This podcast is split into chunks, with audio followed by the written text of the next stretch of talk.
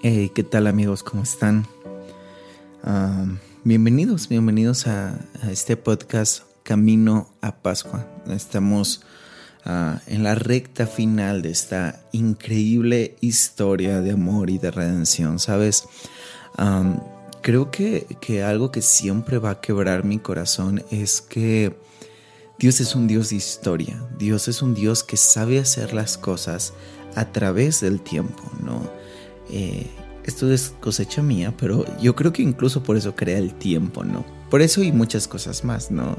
Era necesario que hubiera tiempo para, para que hubiera materia, pero bueno, ese es otro tema.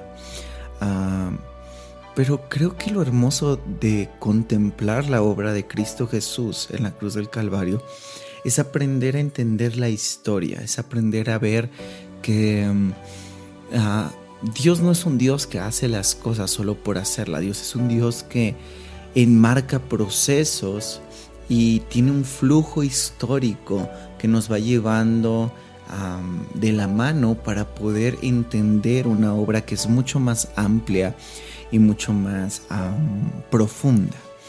Y creo que no sé cómo haya sido para ti este, este tiempo de devocional, pero si los has seguido desde el comienzo, te has dado cuenta que, que es la historia, es la historia de cómo eh, nuestro Dios, nuestro Redentor, vino a este mundo a salvarnos, a redimirnos mediante su muerte. Y hoy creo que, que tengo el honor de poder hablarte de uno de los momentos más, más bien voy a decirlo de esta manera, el momento cúspide de esta gran historia de amor. No, um, no sé si tú eres alguien que le gusta ver películas, alguien que le gusta ver series, um, no sé. Pero obviamente el final es lo que más esperamos. El final uh, tiene, tiene ese, ese claro oscuro, ese, ese uh, dulce, amargo.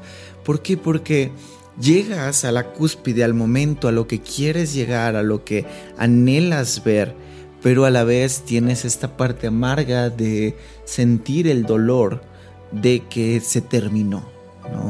Si hay alguien acá que es muy fan de alguna serie o de alguna película que tenga como, yo sé, trilogías o que tenga varias películas, pues cuando llega el final estás emocionado porque quieres ver el final, porque quieres conocer el final, pero a la vez tiene esta sensación como ah, un poquito de melancolía, por así decirlo, porque también al llegar a ese punto que tanto anhelas llegar, ah, sabes que no hay algo después de eso y que termina ahí la expectativa, el sueño, la idea que tenías de, de esta película, ¿no?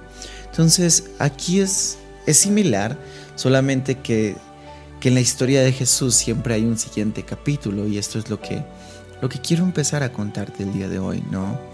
Eh, hemos venido viendo los pasos, Jesús está en este punto el viernes, eh, ese viernes oscuro, ese viernes de dolor, listo para por fin tomarse esa copa amarga que tanto... Ah, que tanto anhelaba que llegara, pero a la vez que tan difícil era verdaderamente eh, tomarla. Porque um, si recuerdas, es justo esa su oración en el Getsemaní, o sea, si es posible, pasa de mí esta copa. Eso en alguna ocasión lo enseñé literalmente. El pecado no podía estar sobre eh, en Jesús, ¿no? Jesús ah, no pecó, fue tentado en todo, pero fue hallado íntegro, cabal, santo. Por eso es nuestro máximo ejemplo de cómo vivir en esta vida. Pero está este momento interesante, justo antes de la muerte, justo antes del viernes, Jesús ora y pide, si es posible, pasar de mí esta copa. Es interesante porque Jesús no le dice al Padre que si puede pasar la muerte, que si puede pasar la cruz. No, Jesús le pide pasar una copa amarga. Ahora estamos situados en este viernes donde Jesús está listo para tomar esa copa. como Él fue hallado íntegro y sin pecado, de alguna manera el pecado tenía que morir, de alguna manera el pecado tenía que terminar clavado en esa cruz, en ese día. Entonces la manera en la que esto sucede y como alusión para que podamos entender cómo funcionó espiritualmente este trámite legal, porque recuerda que literalmente lo que vemos en la cruz del Calvario es un trámite legal, son, son, es, es, legalidad cumpliéndose, son pagos que se tienen que hacer según la ley. Entonces, ¿cómo logras que el pecado termine clavado en la cruz el pecado no se va a poner en esa cruz por sí mismo? Entonces Jesús se bebe todo el pecado del mundo, porque Él no cometió pecado, porque si hubiera cometido pecado, entonces Jesús no sería Dios y por consecuencia su sacrificio hubiera sido en vano. Porque lo único que pudo hacer que Jesús resucitara era su santidad, su integridad y su deidad, ¿no? Entonces cuando, cuando Jesús llega a este momento, Jesús a modo de alusión nos explica y nos enseña que Él tomó una copa amarga que es tu pecado, mi pecado, nuestros errores. Solo quiero que pienses por un segundo todos los errores, todo el pecado que has cometido a lo largo de tu vida.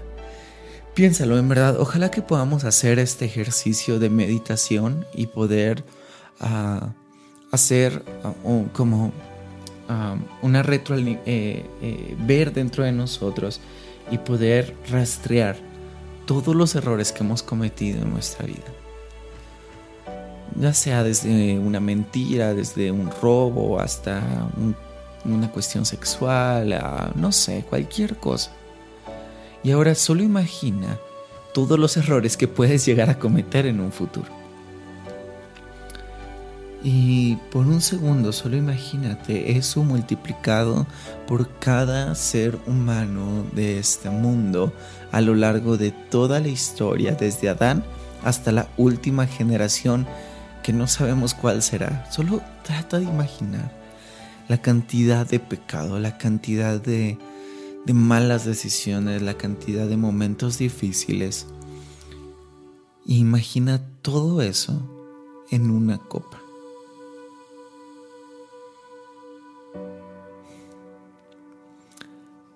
Al Rey de Reyes y Señor de Señores, tomando esa copa con lágrimas, con dolor en su corazón, pero a la vez con esperanza y gozo, sabiendo, sabiendo que esa copa iba, iba a ser realmente amarga, iba a ser realmente mala, pero que tenía que estar todo eso dentro de él para poder llevarlo a esa cruz y que fuera sacrificado. Qué glorioso momento fue esa cruz. Porque literalmente Jesús hace un amparo legal para que nosotros pudiéramos intercambiar nuestra posición con Él. Jesús en ese momento ah, lo que está haciendo es tomar nuestro lugar y darnos a nosotros la oportunidad de tomar su lugar. Dice la Biblia que en ese momento cuando Jesús fue crucificado, el cielo se oscureció, hubo un temblor y el um, velo del lugar santísimo fue rasgado. Entonces Jesús literalmente lo que hace es tomar la, el tomar mi error, tomar mi pecado, mi posición de enemigo, mi posición de ser un ajeno para Dios Padre y rompe la puerta para que el camino hacia ser hijo de Dios quede abierto y disponible para cada uno de nosotros. No sé si alguna vez has visto eh, películas como La Pasión de Cristo o ah, alguna película referente a la crucifixión, pero según los historiadores y la, la misma narrativa bíblica, ninguna de estas películas puede llegar a mostrar realmente el nivel de brutalidad con el cual Jesús fue azotado.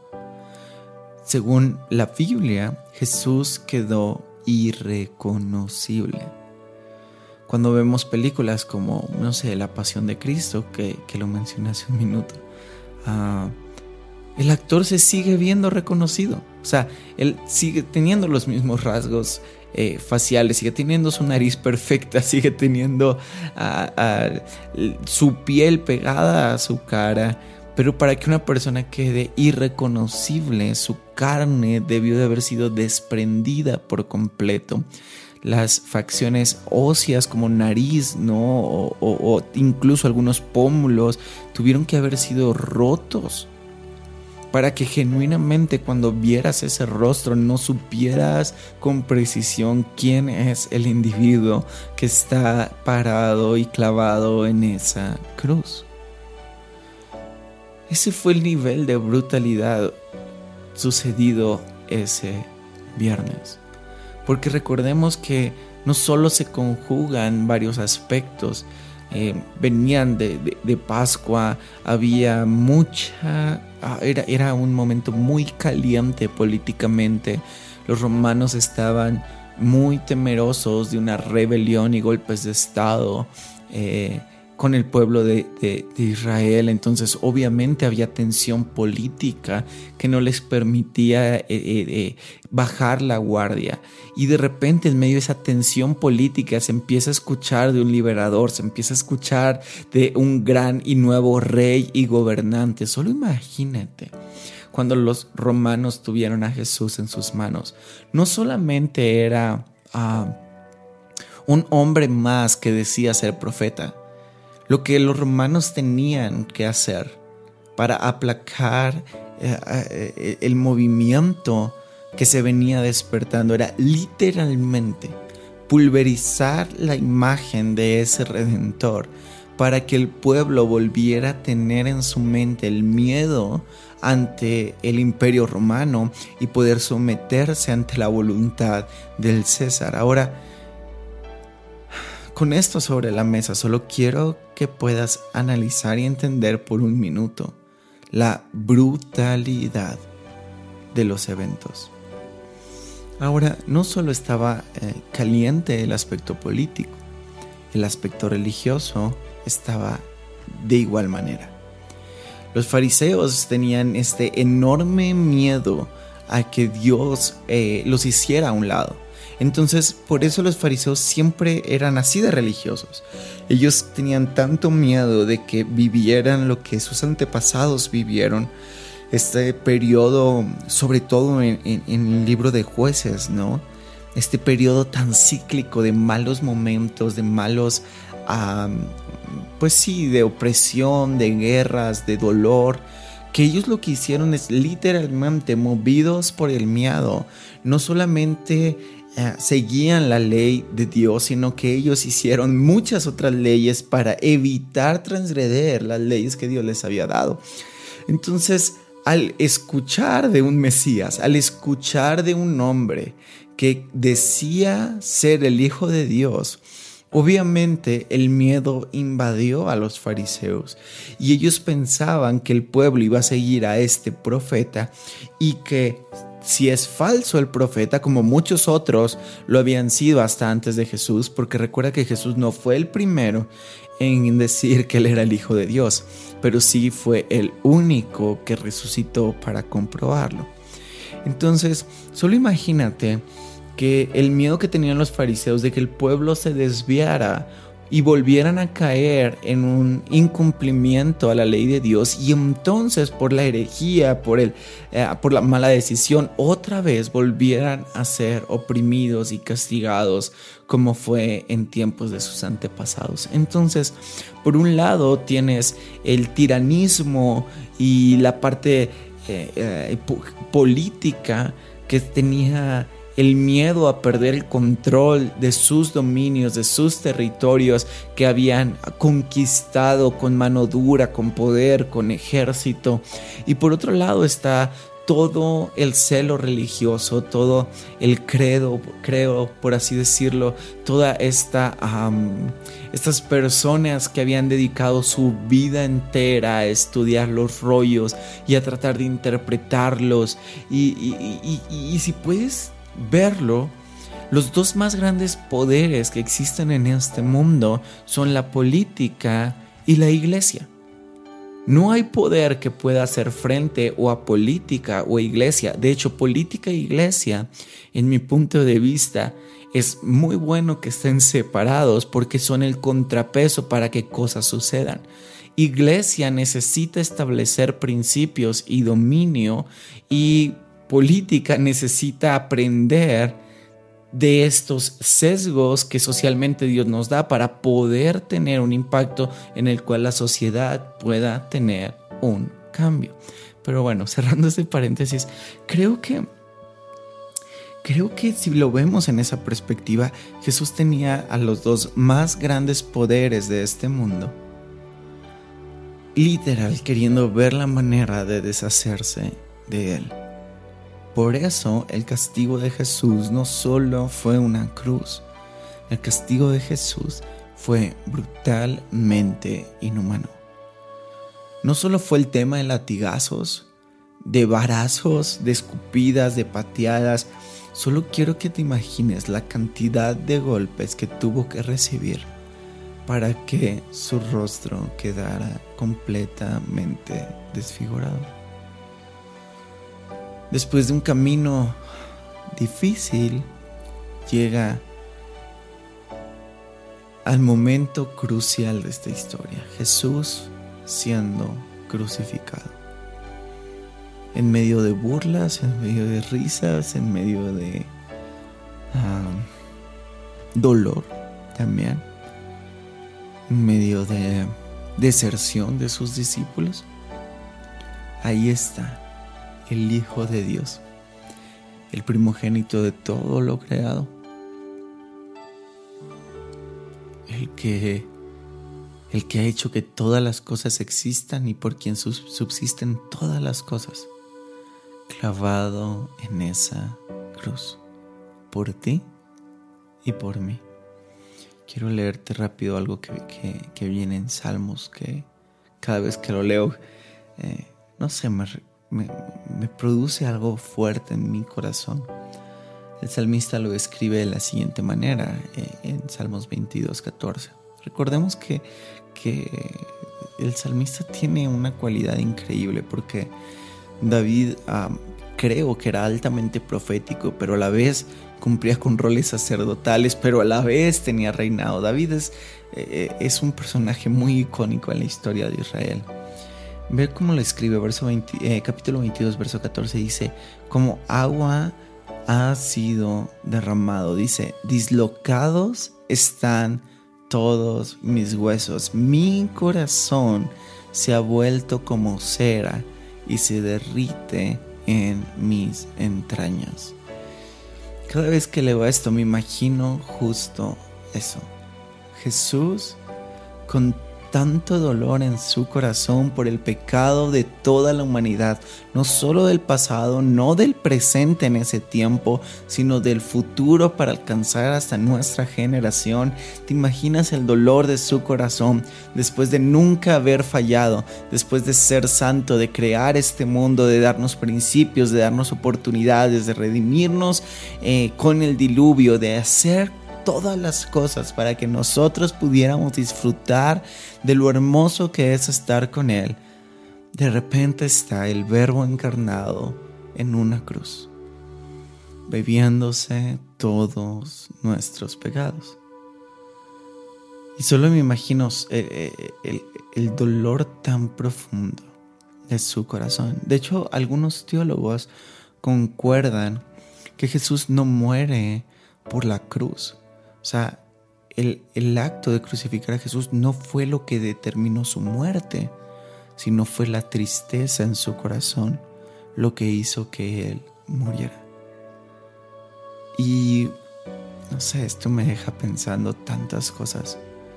El increíble amor que Jesús tiene para nosotros.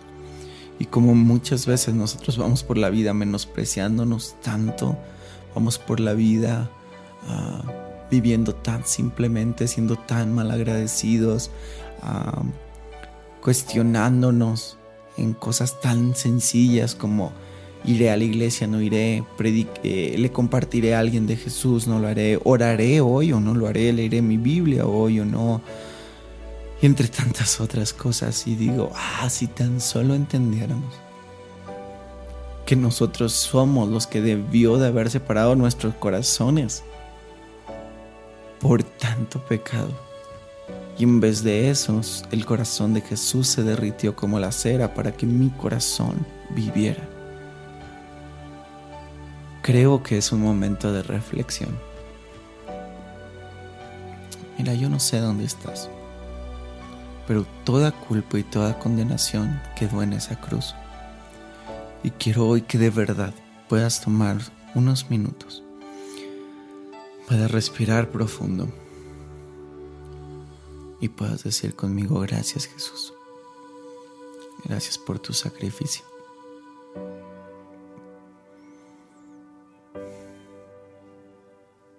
Yo no hubiera podido pagar este precio.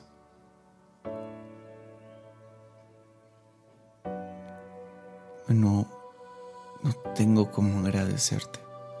Gracias por el intercambio que hiciste en esa cruz. Gracias porque ahora somos coherederos, coherederos contigo. Gracias porque nos abriste el camino de la bendición para poder dejar detrás el camino de la maldición y hoy poder vivir una vida amplia y abundante. Jesús, gracias. Gracias. Te damos toda la gloria y toda la honra. Amén.